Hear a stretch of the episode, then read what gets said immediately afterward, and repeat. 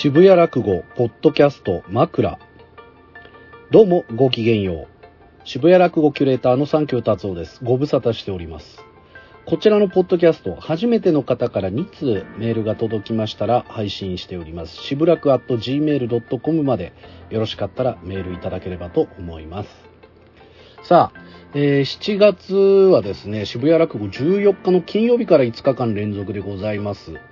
え今月はですね、あのー三遊亭青森さん鳥の会がございます。7月16日日曜日、えー5時から7時でございます。で、実はですね、あの、4月に青森さん鳥を取るということで、こちらのポッドキャストでもね、青森さんヘビーローテーションでお送りしたわけなんですけれども、えー青森さんリクエスト結構届いてるんですよね。まあ、しかしまあ、とにかく現場に来ていただかないことには、この青森落語の醍醐味っていうのはなかなか伝わらないかと思いますので、今回は、えーその4月の青森さんの講座の枕を聞いていただこうと思っておりますが、えーそれ、まあ、今回ね、青森さんリクエストのメールが結構たくさん届いておりましたので、過去のものを紹介したいと思います。えー、サンキュー達夫さん、スタッフの皆さん、はじめてメールします。タロイモと申します。タロイモさん、ありがとうございます。ポッドキャストは週末のランニング中に聞くことが多いです。川沿いは静かで程よく集中できます。どうやって渋谷落語を知ったのか覚えていませんが、通い始めたきっかけは7月17日のワウワウプラスとの中継で見ていた回で、当時は神田松之丞さんが連続ものをやっていて続きが気になり翌日の回に伺いました。それ以来ほぼ毎月1回は必ず通うようになり特に喋っちゃいなよの公演には欠かさず行っていました。そこから創造 C や寄せにも足を運ぶようになりました。落語は渋谷落語をきっかけに聞き始めたので演者の年代も近いこともあり滝川小八師匠や立川吉祥さんなどの新作落語をよく聞きますが隅田川馬関師匠や立花や文蔵師匠の古典落語も大好きです。しかしコロナ禍になったのと都内から埼玉に引っ越したこともあり最近はなかなか通うことができず配信で楽しんでいます。そんな中ようやく状況も落ち着いてきたところで三遊亭青森さんのポッドキャストを聞いて久しぶりに渋谷落語に足を運ぼうと思っています。これからも渋谷落語 YouTube ポッドキャスト配信楽しみにしています。ということでありがとうございます。えー続いて三遊亭青森さんのポッドキャスト配信に衝撃を受け初めてメールさせていただきました。渋谷落語何回か現地に足を運んでいます、えー神田伯山先生松之丞時代の淀五郎がとても印象的です、えーで、まあ、淀五郎。で三遊で今回渋谷落語の会場で、えしばらくまあ、席を立てないぐらいの感動に打ち震えたことを覚えています。三遊亭青森さんと同時代に生きる私は今これを同時代それも若いこの時に見られる幸せを感じます。マイク一本の表現でここまで他とは違う何かを表現できる凄みを感じています。これは何かが決定的に違う。そう感じさせてくれるものに我々は生きていて何回出会うことができるのでしょうか。今しかこの迫力では聞けないかもしれない。そう思って三遊亭青森さんを追っていきたいなと思っていますえ中野区在住加藤さんありがとうございますいやーすごいですね青森さん結構ねあのーいろんな人がこのポッドキャスト聞いてくださってるんですけどねしばらくあのー反応なかった人すらこう動かしていますねえーサンキュー達夫さん、渋楽運営の皆様、こんにちは。秋彦と申します。えー毎月渋楽の配信視聴の人、ポッドキャスト楽しみにしております。三遊亭青森さん、えーお藤松五郎、な、最高でした。何回も聞いています。とってもお上手で面白くて、あのいい声にはまってしまいました。えーというね、もう本当に長いメールいただいております。えー演芸の素晴らしさを分かりやすくお伝えくださっている達夫さんには本当に感謝しています。お忙しくて体調が悪い時やしんどい時もきっと終わりだと思いますのでどうぞご自愛ください。くれぐれも無理のないようにということで、まあこの方は秋彦さんありがとうございます、えーそしてこの方は、えー熊谷さんですね、え初めてメールします。しばらく知ったのはサダン実証のツイッターでした。長くなりますので、えー先に青森さんのポッドキャストについてのリクエストということでね、えーいただいております。いやすごいな。反響すごいですね。えーやる気なしおさん、えー米国首都ワシントン DC 在住の63歳男性。初めてのお便りと申し上げたいところですが2度目です。ツイッターには遠藤区、日頃の感謝や感想を述べる機会を逸して心苦しく思いつつ、不定期の配信をいつも心待ちにしています。上質の番組をいつも楽しみに拝聴しています。そのような私にとってここ2回連続配信の三遊亭青森さん実に衝撃的。こうして思わずキーボードに向かわざるを得ない心境にさせられています。第一印象はとにかくやかましいでした。この年齢に至ったものとしては体力的にも気力的にも疲れるから怒鳴らないでほしいとの思いでした。でもそれも虚しく青森さんの言葉は止まらない。ずっと続く。よくもまあこれだけ言葉が続くよな。聞くのをやめようかとの思いが交錯しつつ我慢してると、あれ？この人青森出身って言ってたよな。この語り口って学生の頃よく聞いていた三上博に似ている、似ていないか。三上寛ですね。との気づきに至りました。そして芋づるをたどるように、友川一樹の歌も思い出した頃から青森さんの語り口に絵も言われぬ懐かしさと愛おしさを感じるようになりました。爆発的。こんな落語は聞いたことありません。えー、第一印象、相性良くないと感じる方は多いでしょうが、我慢して肩まで、え使っていると気持ちよくなってくる熱い風呂のように楽しんでみるのはいかがでしょうか。お藤松五郎、巻き戻しの音を含め、青森さんによく合う演目で面白かったです。とにかく私は青森さんのことを応援していこうと思います。今後どのように芸を磨いていかれるのか楽しみです。えー、いつもポッドキャスト配信ありがとうございます。ということで、やる気なしおさん、ありがとうございます。すげえ。すごいですね。青森さん。えー、Y さん、はじめまして。えー、渋谷落語のポッドキャストを聞き知ったのはコロナが蔓延し始めた頃、うつうつとした気持ちを晴らしてくれる存在でした。六田さんの断食道場の枕を拝聴してからの渋楽ファンで、スケジュールの都合がつく回は毎回オンラインチケットを買って楽しませていただいております。えー、と、いろいろありまして、今回重い腰を上げたのは、ここ2回続けて配信された青森さんに衝撃を受けたからです。1回目で強い拒絶反応が出ました。中二病をこじらせたおっさんの毒気をぶちまけられた気分で不快な気分がしばらく抜けませんでした。聞いていて痛々しい。それでも達夫さんの推しだからきっとこの先に面白さと、が、と頑張って何度も聞いてみるものの、聞けば聞くほど不快が檻のように詰まっていく、積もっていくのを感じました。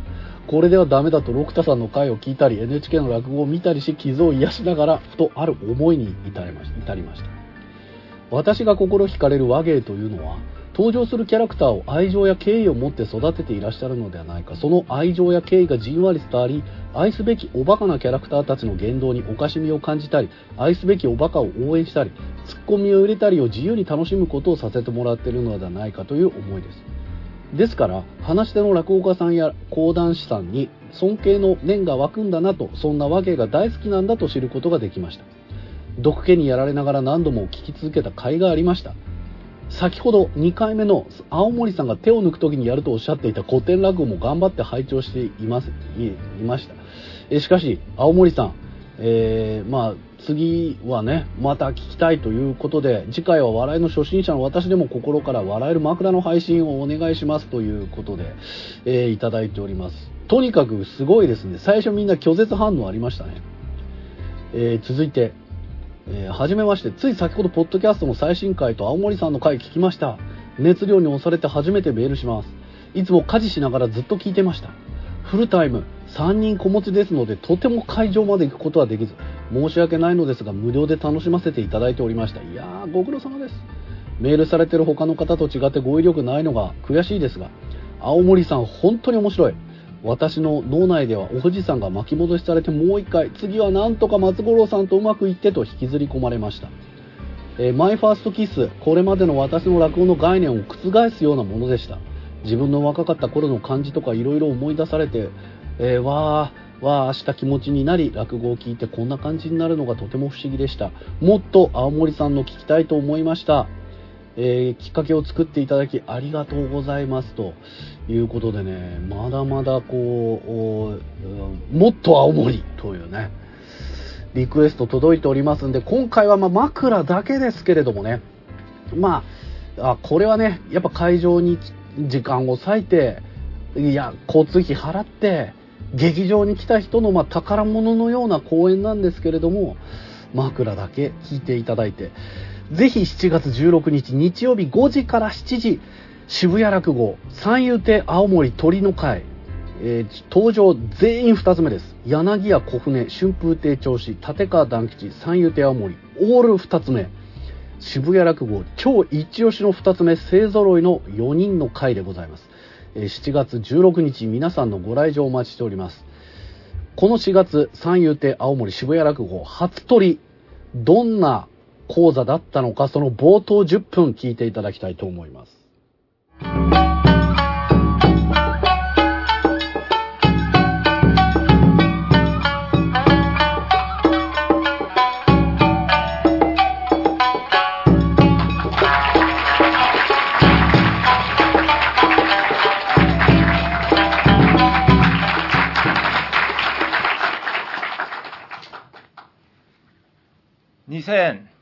2023年4月17日。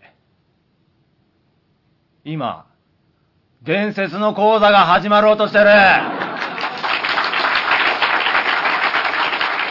今夜伝説を作るのは誰か？俺か？いやそうじゃない。伝説を作るのはそう。もちろんあなたたちだ。これから伝説の作り方を教えようじゃないか。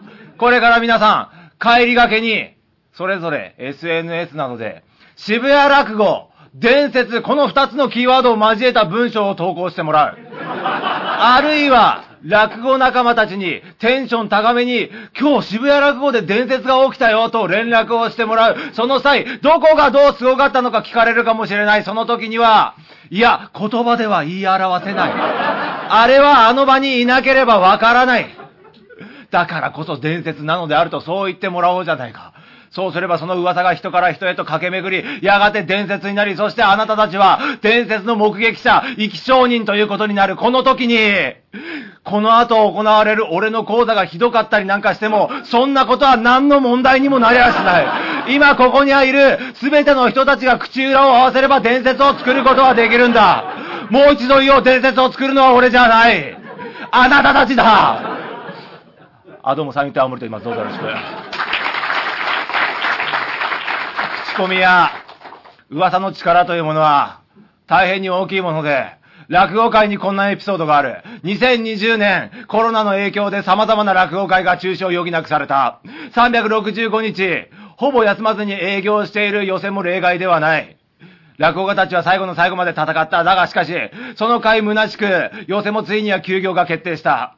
寄席が休業するということはどういうことか。日々そこで修行をしている前座たちや、縁の下で話し家を支えている、三味線のお師匠さんたちの仕事がなくなるということ。もしも彼らが、彼女らが廃業に追い込まれるような状況になったら一体どうなるか。それは落語界の未来がついえるということ。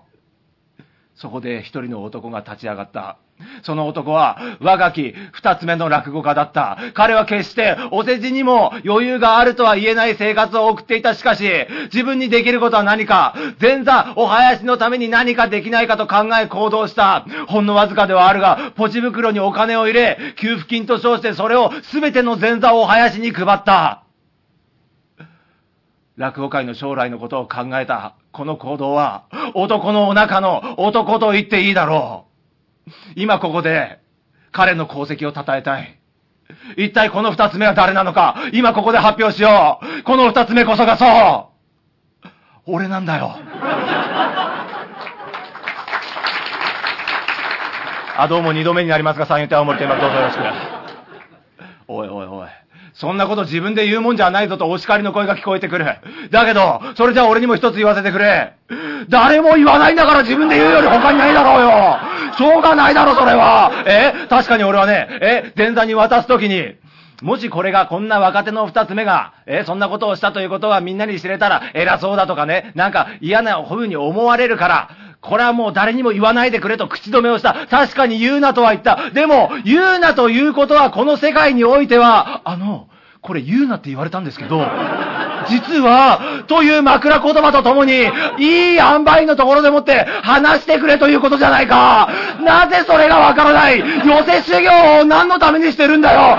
この時のために、こういう時に空気を読めなくてどうするんだよ、先生とも俺は腹が立って腹が立って仕方がない。もう正直に話そう。そんなに本当に大した金額じゃない一人1000円だよ。え？一般の社会人の方からしたら笑っちゃうような金額かもしれない。しかし当時の俺は、二つ目で一年目。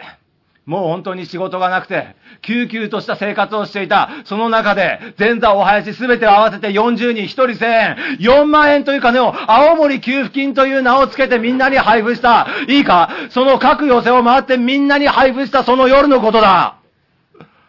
俺は大家さんに電話した。あ、もしもしすいません。あの、今月の家賃待ってもらいたいんですけど、そうだよ。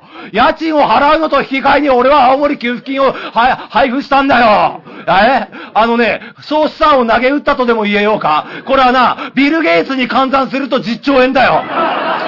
俺は、いいか、その10兆円の男気に対して何も思うことはないのか、千田友と。お前たちに流れている血は何色だと。俺は腹が立って仕方ないよ。腹が立って、腹が立って仕方がない。確かに口止めはした。口止めはしても、どんどんどんどん噂が広がっていくというのがこの落語界。噂が瞬く間に広がって、業界内では、あいつこそ男の中の男だよと評判が上がり、そして、その前座どもの師匠たちは、いやー、うちの弟子がね、困った時に助けてくれて、ありがとうと、コロナが明けたらいくつか仕事がもらえるだろう。いや、でも、そんなことになったらな、気を使わせちゃって悪いなと思っていたけど大丈夫、そんなことは一度もなかった。ただの一度もな。なぜか、前座たちが俺との約束を固く守り、この三遊亭青森男の中の男列伝を誰にも広めなかったから、誰か一人ぐらい、口の軽い前座がいないもんかねビル・ゲイツさんで10兆円をもらっておきながら、誰にも言わないなんてことがありますか？俺には信じられない。いや、コロナ禍において、その類の噂が落語でちっともないわけではなかった。誰々師匠がこんなことをした、あの師匠があんなことをした、そんなことがいっぱいあった、噂が飛び交った。しかし、その噂というのは大概売れている真打ちのものだった。そらそうだよ。売れている真打ちのすることは規模が大きい。いや、コロナ禍だけじゃない。あの時俺はあの真打ちに助けられたとか、あの時あの真打ちは男気を見たとか、大体は売れている真打ちを褒めたたえる話だよ。え？だけどね、よく考えてみてくれよ。売れている真打は、そらさ、少しぐらい金使ったって、驚くことはねえだろな自分がセーフティーゾーンにいるならさ、自分の身に危機が及ばないなら、いくらだって俺だって施しできるよだけどな、だけどな、引き換えに、それ、それに引き換えこの俺はどうだおい。コロナでどうなるかわからない。明日死んでしまうかもしれないというのに、10兆円という金を全体に無償で配ったんだよ何なんだよ。すげえだろ、俺は、本当に。え？それなのによ、前座たちは、え？俺に何の恩も感じず、のうのうと生きてやがる。だから落語家は信用できねえっつってんだよ。え？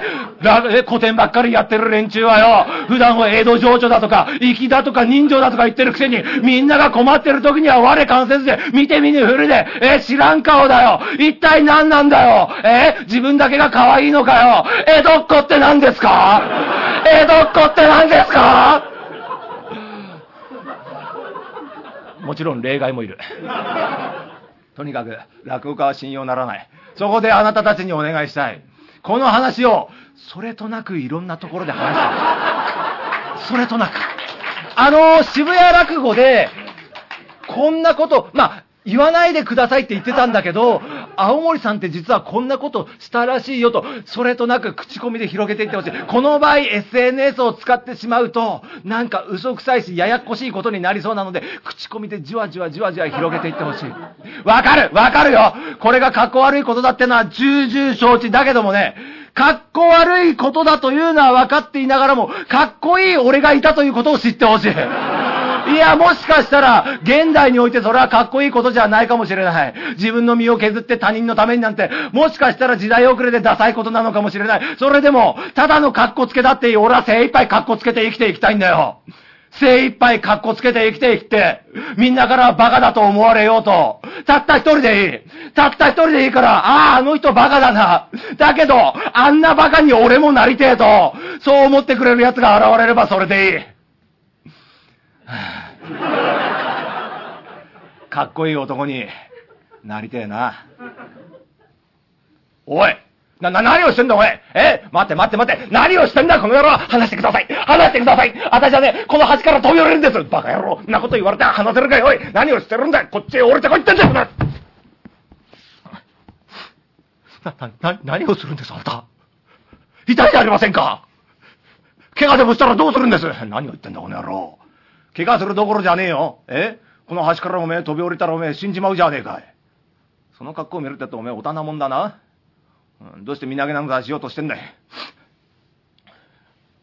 私は、横山町の、別行屋の、別行問屋のということで聞いていただきました、青森さん。2023年4月渋谷落語初取り替え最後の講座、えー、渋谷落語大賞の田辺一華さんの後に楽しみな二つ目賞青森さん上がりまして鳥なんと分七もっといという超大ネタチャレンジ。しかもその分七もっといの枕でこのお話でございますよ。どうです？この小さい自分をさらけ出すっていうねこの面白い感じ。なんていうんですかねマウントをこう取らせてあげるというかねお客さんにせこい自分をさらけて笑っていただいて、かっこいいって何だろう江戸っ子って何ですかねっていう語りかけからの分子もっとい。こんなパーフェクトの枕なかなかないですよね。しかも、今日がとっても特別な日。ああ、来てよかった、この講座。マジか。本当に分子もっとやるのか、青森という、そんな導入の10分。いやー、震撼しましたね。2つ目でこれだけこの講座の重要性を枕で喋ってお客さんに来てよかったって思わせてくれるこんな枕喋れる2つ目他にいますかね？うん。いや本当にいいレスラーですよね。この人だけ1人落語じゃなくロックやってますよね。というか落語ってそもそもこういうもんなんですよね。今同じ時代を生きている人が思っている問題これが実は古典の時からずっと同じなんだよ。人間ってずっと同じだよっていうのを、えー、まあその、橋渡しとしての枕ですよね。これこんなパーフェクトな枕他にないと思います。いい講座でした。7月、青森さん、どんな講座やってくれるのか日曜日の5時、ユーロライブに集合してください。初めて投稿いたします。みかんみかんと申します。しばらくのポッドキャストいつも拝聴しております。おそらく多い方だと思いますが、昨年は寄せ、落語会合わせて109回行きましたが、久しぶりに衝撃を受けました。青森さん、すごいですよね。前座時代に数回聞きましたが、おそらくその時は古典をやっていたと思います。ここで配信していただいた青森さんの新作を聞いて、事前にされていた達夫さんの解説評価の意味よくわかりました。寄せで自分が知らなかった話し家の方を発見するのが楽しみの一つですが、ポッドキャストでも発見できるとは思っていませんでした。えー、青森さんの鳥の会、渋谷落語には伺えず、白鳥一門会で Life, My Life is Beautiful を見ましたが、完全に虜になりました。えー、新たな発見を与えてくださりありがとうございました。ということで、えー、二冠みかんさん、ありがとうございます。そうなんですよね。あの、今の現在の二つ目って、寄せだと15分で、しかも浅い時間、まあ、開演直後で、あんまりこう波乱含みの講座っていうのは絶対に聞けないですし、まあ一問会でもなかなかいい出番って与えてもらえない開口一番っていうのが多いです。そういう中で、あ、この二つ目こんな魅力あったんだっていうのを気づいていただくのはもう渋谷落語なんですよ。30分ですからね。基本独演会と同じですからね。えー、この30分を2つ目がどう料理するのかというのがたっぷり味わえるのはこの渋谷落語だけだと思いますよ。まあ、あとはもう独演会とかねそういうものになっていくと思うんですけれどもどうしてもこういろんなねあの注目される人はたくさんいます渋谷落語にもそういう人出てますけれどもああ、この落語家こんな面もあるんだっていうのがね、わかる。こんな人いるんだっていうのを知っていただくには渋谷落語最適だと思います。えー、7月16日の小舟さん、銚子さん、団吉さんも最高です。この回でしか聞けないあの落語っていうのが詰まってますんで、ぜひ渋谷落語足を運んでいただきたいなと思いますね。いやー、本当にね、あのー、青森さんのインパクトというのはね、えー、すごく多かったと思います。えー、この他にもね、いろいろメールいただいてるんですけれどもね、まあ、あのー、この三遊亭青森さん、ぜひね、追いかけていただきたい。まあ、確かにね、こう売れるものとかね、みんな、これからの人っていうのは賛否両論なんですよ。だからすごい拒絶反応あるっていうのはある意味評価でもあると思うんで、えー、この人のね、やっぱちょっとこれからっていうのは本当にちょっと楽しみにしております。で、また、この渋谷落語ね、あのー、他の初めての方からのメールをお待ちしておりますんで。マンモス西子さん。サンキュー達夫さん、こんにちは。毎月の渋谷落工業やポッドキャストをいつも楽しませていただいております。ありがとうございます。えー、今年に入ってから三遊亭青森さんの魅力に気がついたものです。実は最初に渋楽で青森さんを見た時の第一印象は苦手だったんです。みんな言ってる。みんな言ってるよ。ですが、青森さんの渋楽ご登場が回を重ねるうちに単に自分が聞き慣れないものを受け入れる体制が整っていなかっただけなのだと分かりました。面白い。なんだこの人は。最近では青森さんが再押しに踊り出る勢いで、友人たちにやばい人を見つけてしまったと勧めて回っています。新作もとても面白いのですが、達夫さんもおっしゃる通り、古典の名手でもある青森さん。会場に行けなかった日の渋楽で VC モットーをやったと知った時の悔しさと言ったらありませんでした。ということで、当面の目標は青森さんの VC モットーを生で聞くことです。まずは毎月の渋楽を逃さずにと思っています。今後も青森さんのご活躍を楽しみにしております。マンモス西子さんありがとうございます。そうなのよ。青森さんね、実は古典うまいんですよ。で、この新作の人たちってね、あの、新作一本やりっていう人も多いんですけれども、こんな、こんなに古典聞かせる人の新作ってどんなのって思わせるのが一番いいんですよね。で、そういう意味では戦略的にこの人は前座の時からいろんな師匠に古典もらってるんですよね。で、現在も本当にご高齢の大ベテランの師匠たちにこっそり落語、古典教わってます。で、こういう修行があってこそ、新作の、新作でしかできないことっていうのも逆に浮き彫りになってね、自分の新作、自分の落語っていうものが研ぎ澄まされていきます。この落語家は本当に貴重です。ぜひ渋谷落語での三遊亭青森注目していただきたいと思います。えー、7月16日お待ちしております。皆さん、しぶらく at gmail.com、しぶらく at gmail.com まで、えー、メール、反響お願いいたします。まあ、青森さんに対する感想をいっぱいいただいてますが、とりあえず今回はこれにて終了ということで、別の方のね、ポッドキャストやしぶらくの講演の感想をお待ちしております。皆さんのご来場、ご視聴、心よりお待ち申し上げております。